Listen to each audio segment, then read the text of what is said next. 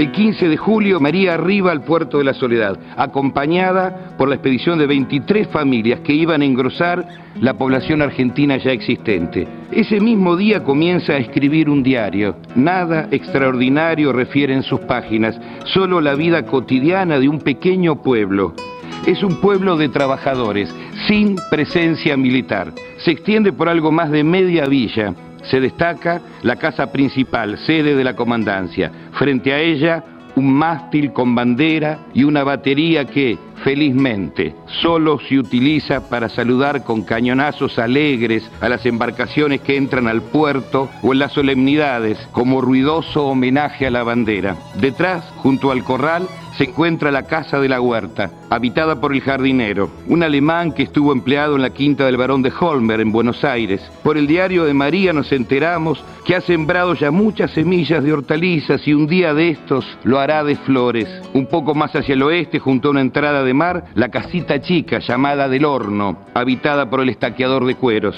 Si vamos hacia el este, atravesando el puente del arroyo, damos con las casas del herrero y el pedrero. Muy cerca la casa de Julio Grassi, el encargado de la salazón de Es un genovés que en su contrata dice ser de oficio navegante de 36 años, está casado, tiene dos hijos. María se ha hecho amiga de su esposa y en sus paseos siempre llega hasta el pescadero que está junto a la playa, a media legua de su casa. Hacia la barranca está la casa del cirujano del pueblo, de cal, canto, piedra y arcilla. Junto al arroyo, las casas de las familias Klein y Hagener, alemanes que antiguamente servían de hospital a los españoles. Con sus paisanos plantaron una huerta protegida por tapias. Cerca del muelle, el almacén y casa del despensero Guillermo Dixon, que todos llaman la pulpería. Aquí y allá, más de 15 ranchos de césped y turba, techados de tusac, las casas de los peones que van y vienen del poblado a las estancias.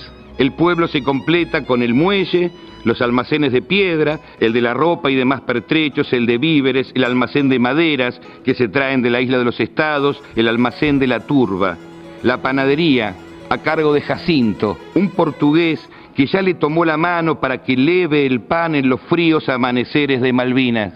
El domingo 30 de agosto de 1829 fue un día de fiesta para este pueblo. María anota en su diario, leo, 30 de agosto, muy buen día de Santa Rosa de Lima, por lo que determina Bernet tomar hoy posesión de las islas en nombre del gobierno de Buenos Aires. A las 12 se reunieron todos los habitantes, hombres y mujeres de buena voluntad que fueron a habitar suelo argentino. Se enarboló la bandera nacional a cuyo tiempo se tiraron 21 cañonazos. Según cuenta la abuela de mi abuelo, gritaron ¡Viva la patria! entonadas y acentos que me es difícil imaginar.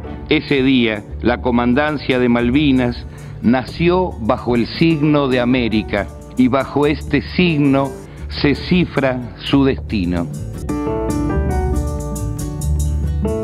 Tu sonrisa y tu voz no la olvides más. El sabor de la paz recobrámelo. La calandria, el zorzal y el trigal en flor.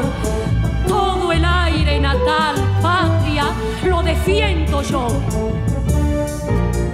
devolveme el olor del atardecer, la sabrosa amistad del pan y la miel, lo que no terminó vida, lo que siempre está en la mano cordial patria de tu vecindad.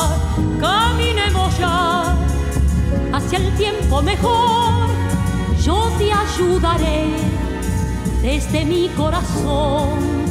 Dame una canción, invita un jazmín. Soy un pueblo, soy una comunidad, conquistándose un sol, conquistándose un sol.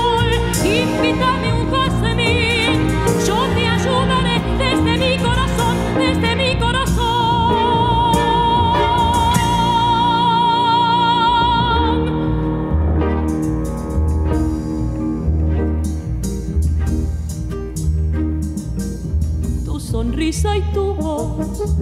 No lo olvides más, el sabor de la paz. Recóbramelo, la canaria, el zorzal vida y el trigal en flor. Todo el aire natal patria lo defiendo yo. Todo el aire natal patria lo defiendo yo. Contenidos y memoria histórica. Radio Nacional.